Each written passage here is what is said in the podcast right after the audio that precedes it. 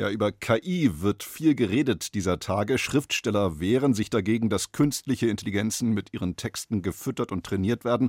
Soeben ist vom chilenischen Schriftsteller Benjamin Labatut ein weltweit beachteter Roman über einen der Pioniere der künstlichen Intelligenz erschienen. Und um diesen Roman Maniac geht's bei uns. Wir reden über ein Pionierprojekt der sogenannten solidarischen Landwirtschaft in der Nähe von München. Das Kartoffelkombinat, ein genossenschaftliches Unternehmen, über das jetzt eine Doku in die bayerischen Kinos kommt. Und es geht um Hollywood, wo nach rund fünf Monaten ein Ende des großen Drehbuchautorenstreiks in Sicht ist. Kultur am Morgen auf Bayern 2. Heute mit Knut Kortzen. Eine Band Husten zu nennen, zeugt von Humor. Husten, so nennt sich eine Supergroup, die sich zusammensetzt aus Musikern verschiedener Bands. Mit dabei sind der Liedermacher Gisbert zu Kniphausen, der Tokotronic-Produzent Moses Schneider und Tobias der dünne Mann Friedrich. Und was bellen diese drei nun in die Mikrofone? Nein, die drei von Husten bellen natürlich nicht. Sie singen. Sonst Achtung, Brüller, hieß es ja auch, Husten, wir haben ein Problem. Hier sind Husten mit für immer und ewig. Ein Lied wollte ich schreiben, eins ist alles umfassend, dessen Echo hier rumschwirrt, für immer und ewig. Mit Lösungsvorschlägen für alles und jeden, auf dass die Welt eine bessere wird, für immer und ewig. Aber was soll ich sagen? Natürlich bin ich gescheitert. Und noch bevor der Refrain kommt, weißt du, das ist zu wenig. Und es tut mir leid. Ja, es tut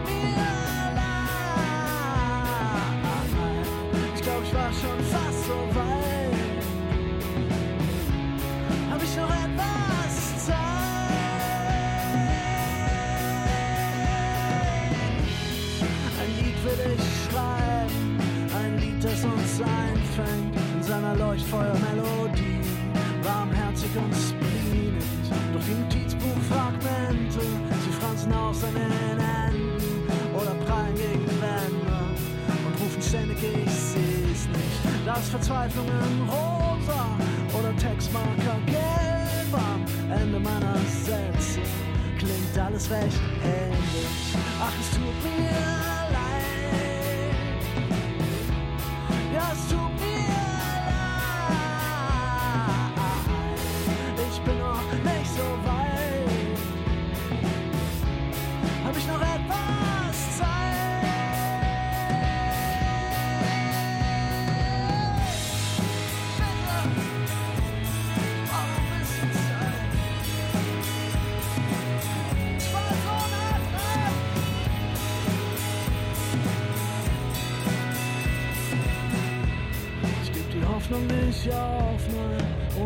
Nicht leben.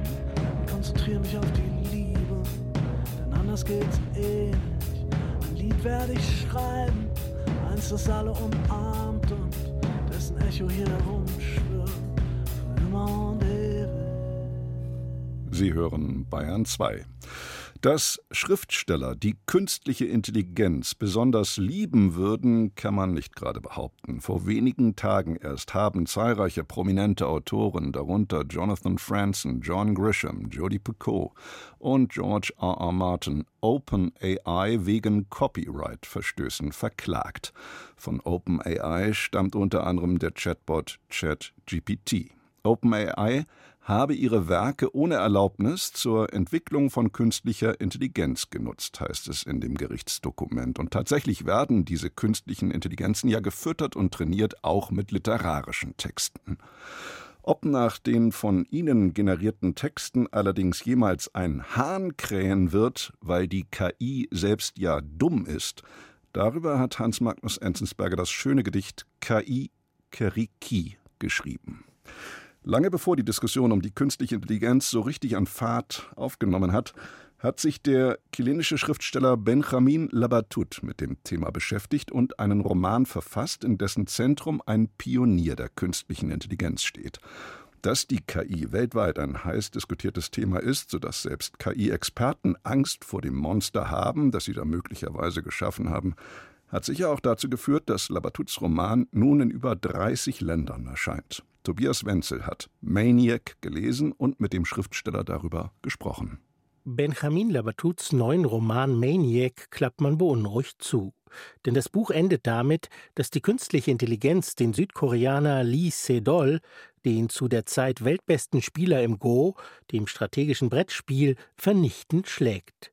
Da tut es gut, dass Labatut, zugeschaltet aus einem Tonstudio in Santiago de Chile, nüchterne Worte findet. En este minuto el potencial y el riesgo también de la inteligencia artificial in dieser Minute scheinen das Potenzial und auch das Risiko der künstlichen Intelligenz grenzenlos zu sein.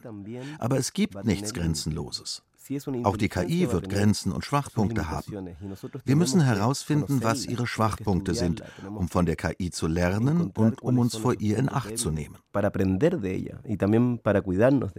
Andererseits beunruhigen mich auch diese Worte, denn sie sind die Antwort auf eine Frage, die nicht ich mir ausgedacht habe. Die künstliche Intelligenz hat sie in meinem Auftrag generiert und mit meiner von der KI geklonten Stimme formuliert. Benjamin Labatut hat aber die Maschine nicht vom Menschen unterscheiden können. Dann stelle ich erst einmal wieder meine eigenen Fragen. Auch eine Frage, zu der im Roman die Aussage des ungarisch-US-amerikanischen Mathematikers John von Neumann anregt, der zufolge er eine Maschine bauen könne, die leiste, was immer man wolle. Macht die künstliche Intelligenz uns Menschen also in Zukunft überflüssig? No, para nada, porque lo que dice la cita es que si tú eres capaz de describir Nein, überhaupt nicht. Das Zitat besagt nur, wenn man etwas formal beschreiben kann, dann kann man eine Maschine bauen, die das ausführt. Aber wir sollten nicht vergessen, dass es vieles gibt, was sich nicht in die Sprache der Mathematik überführen lässt. Die Liebe lässt sich nicht formal beschreiben. Wir sind also das Gegenteil von überflüssig. Nichts am Menschen ist überflüssig. Der Mensch ist ein Wunder. Er ist Schrecken und Wunder. El ser humano es una maravilla.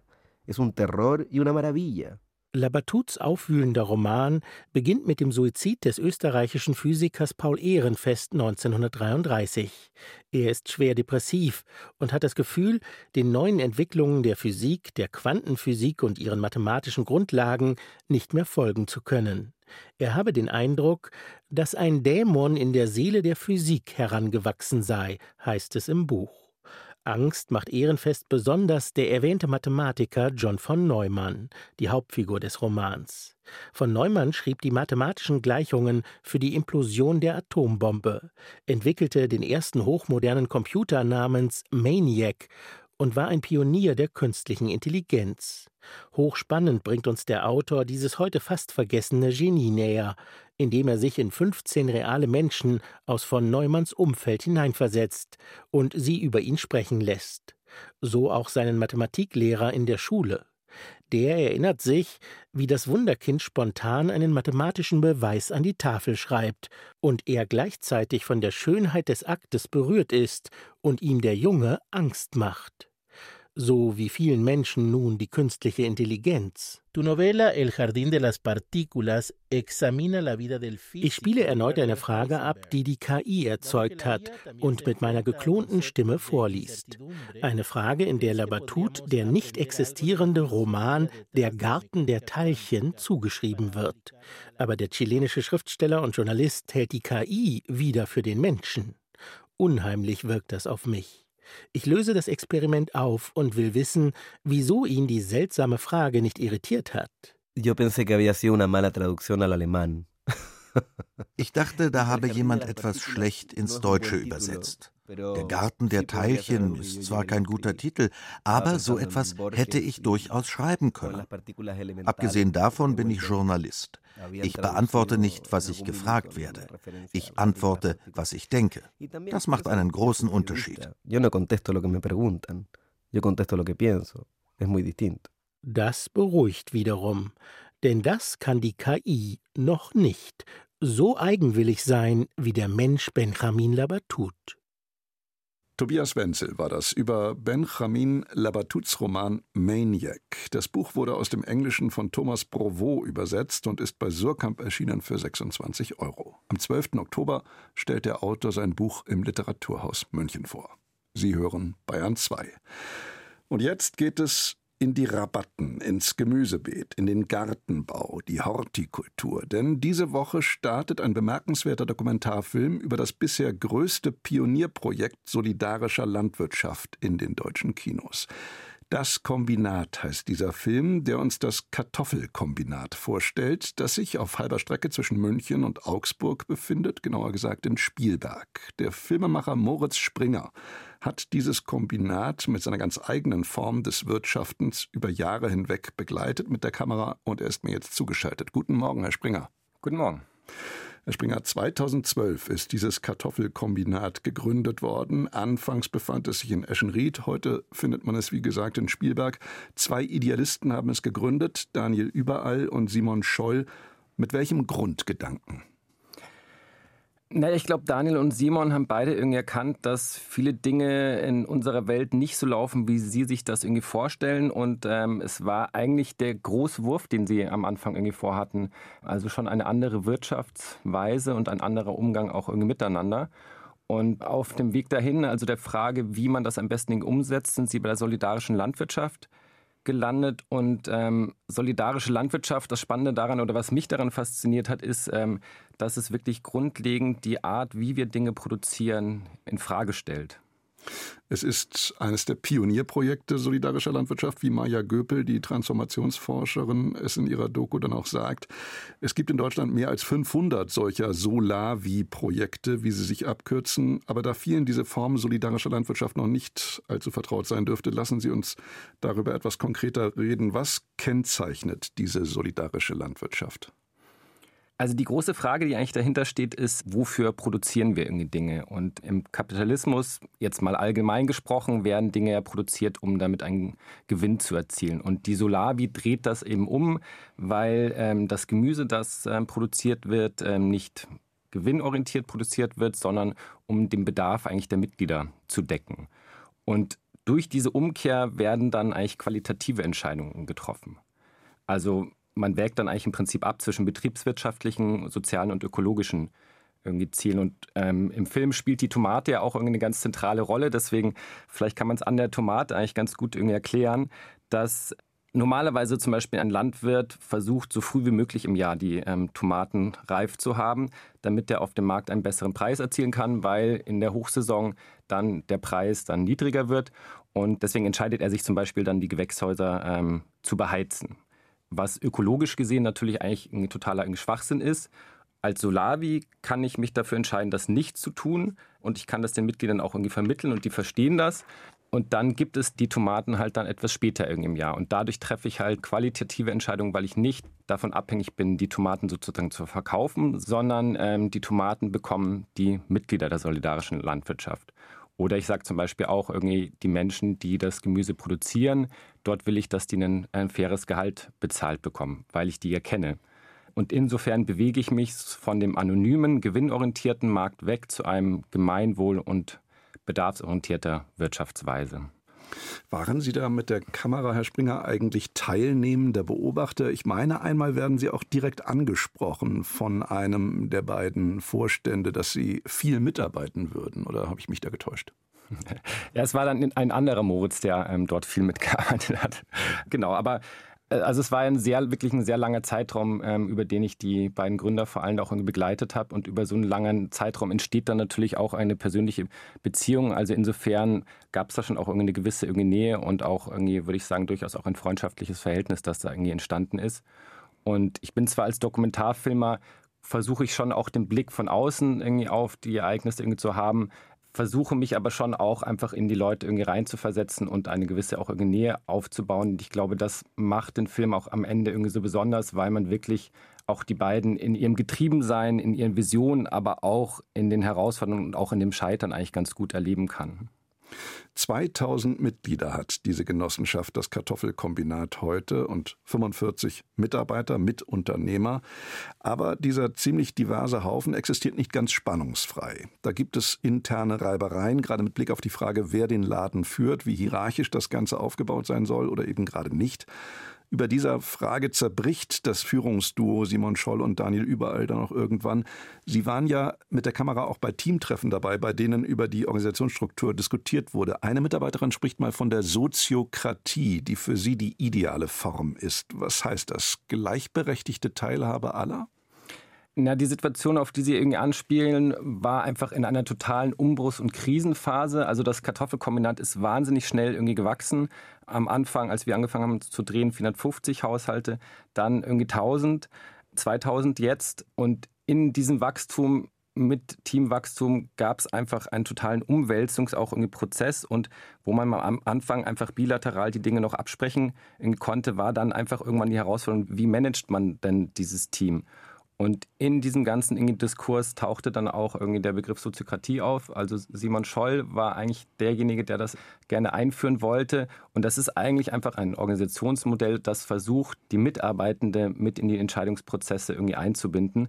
Und letztendlich ist die Einführung dieses Versuchs irgendwie gescheitert, was gar nicht daran unbedingt liegt, ähm, dass das Konzept an sich irgendwie verkehrt wäre, sondern einfach an der totalen Überforderung. Und ich glaube, das ist was, was, glaube ich, ganz viele Betriebe oder idealistische Projekte auch irgendwie haben, dass man halt am Anfang irgendwie losläuft mit viel Idealismus und irgendwann über, überholen einen einfach die Ereignisse und dann kommt ein Konflikt irgendwie zum nächsten und man kommt mit den Entscheidungen nicht mehr hinterher. Und das Spannende war halt jetzt beim Kartoffelkombinat, dass in dieser Krisenphase eigentlich die Mitarbeitenden auch irgendwie gesagt haben, sie wollen eigentlich in dem Moment die klare Führungsrolle, die er Daniel irgendwie übernommen hat und wollten diese Verantwortung, die Simon ihnen übergeben wollte, eigentlich auch irgendwie gar nicht.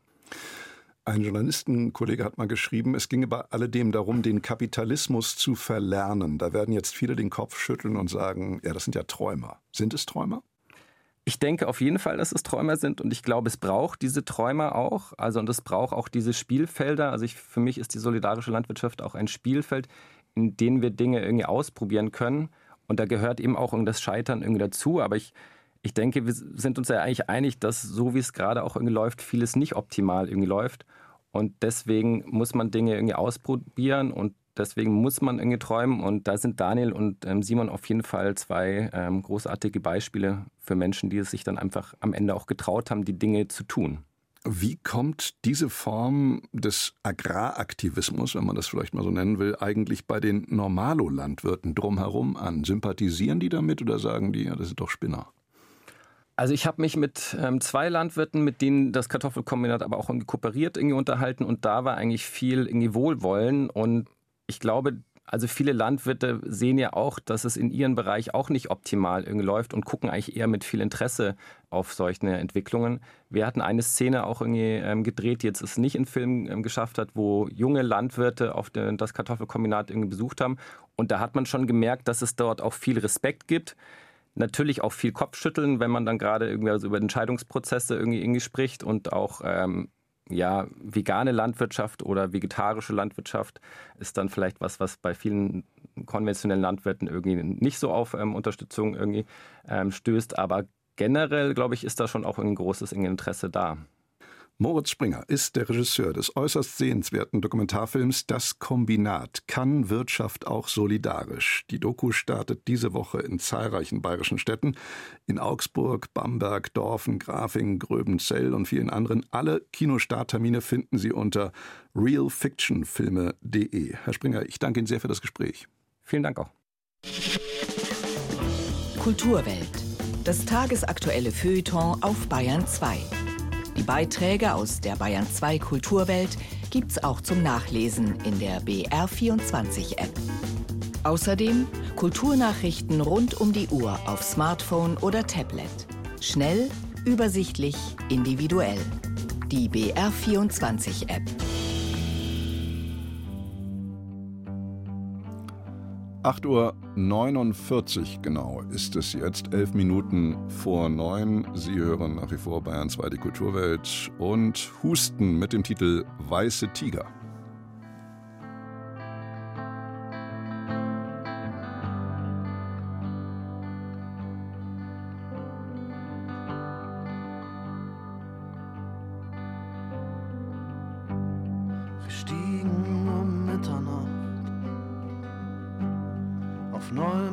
Das Dach und da stand an der Wand unsere Rache.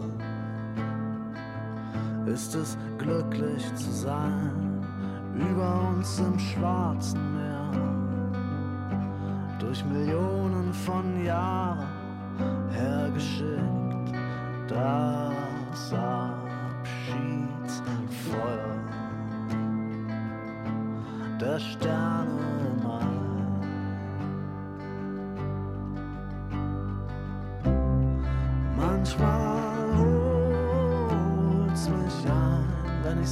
nicht gebrauchen kann.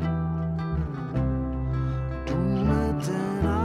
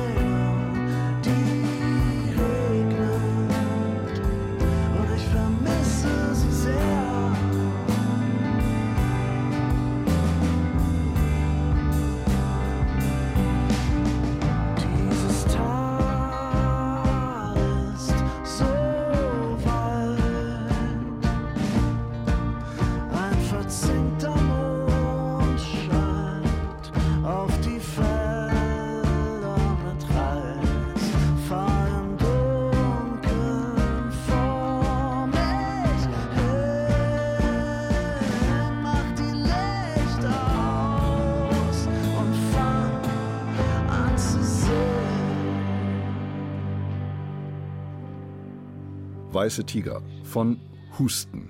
Sie hören Bayern 2.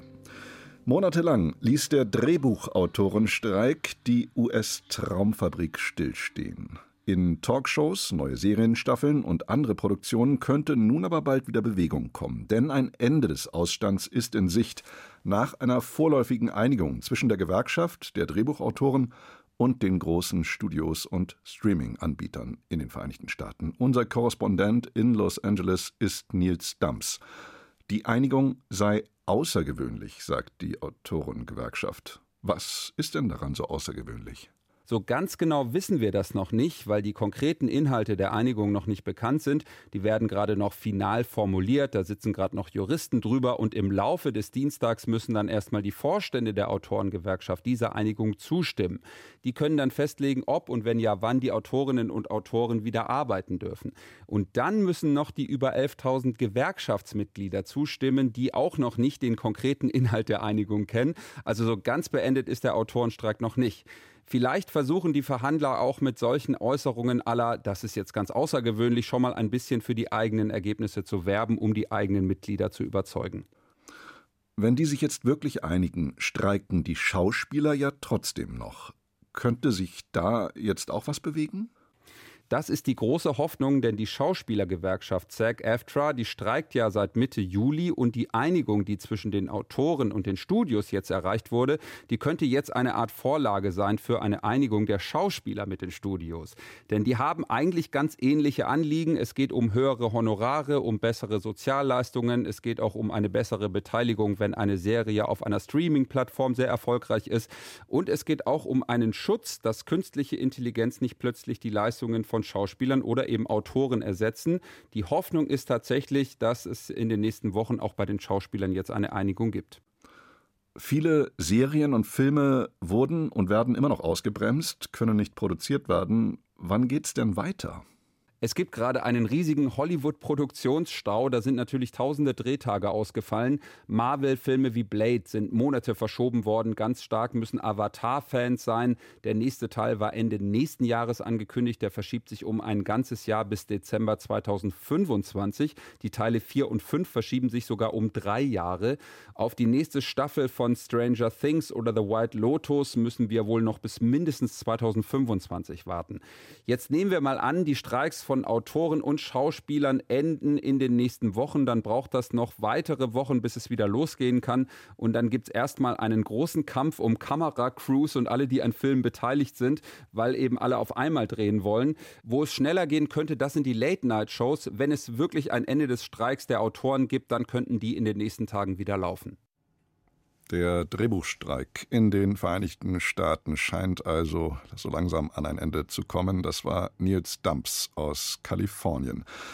Und das war es eigentlich auch schon wieder von der Kulturwelt für heute. Aber wir haben glücklicherweise noch ein wenig Zeit und deshalb können wir noch einen Titel Musik spielen. Musik von Husten, also vom Liedermacher Gisbert zu Kniphausen, vom Tokotronic-Produzenten Moses Schneider und vom Tobias Friedrich, genannt der dünne Mann.